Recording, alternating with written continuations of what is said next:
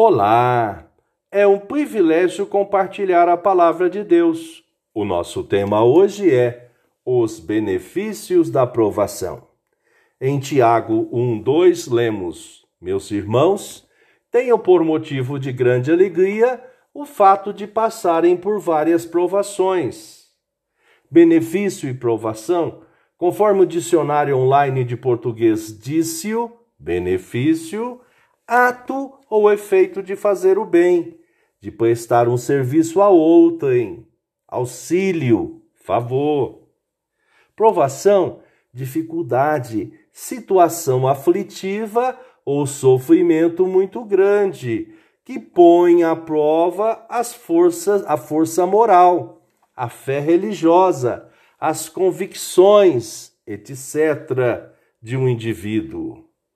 O apóstolo, nessa perícope, porção de texto, escreveu e destinou a sua carta às doze tribos que se encontravam na dispersão. A intenção da carta foi um encorajamento, estímulo para que compreendesse a passagem pelos momentos de dificuldades e lutas e mantivessem focados nos seus benefícios. Quando passassem pelas provações, disse: meus irmãos, tenham por motivo de grande alegria o fato de passarem por várias provações.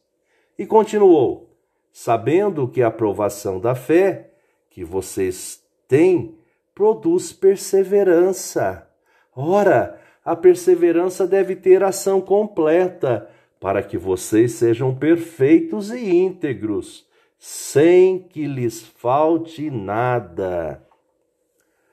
Os momentos de provas são cruciais, mas também reveladores, capazes de revelar as bases de nossa confiança, eficientes para que aprendamos que a confiança puramente em nós mesmos é uma atitude desastrosa. São especiais para forjar em nós valores alinhados com o reino de Deus firmarmos na rocha que é o Senhor Jesus. Pensamento para o dia. Obrigado, Jesus, porque os teus ensinos forjam em nós caráter, valores duradouros. Deus te abençoe.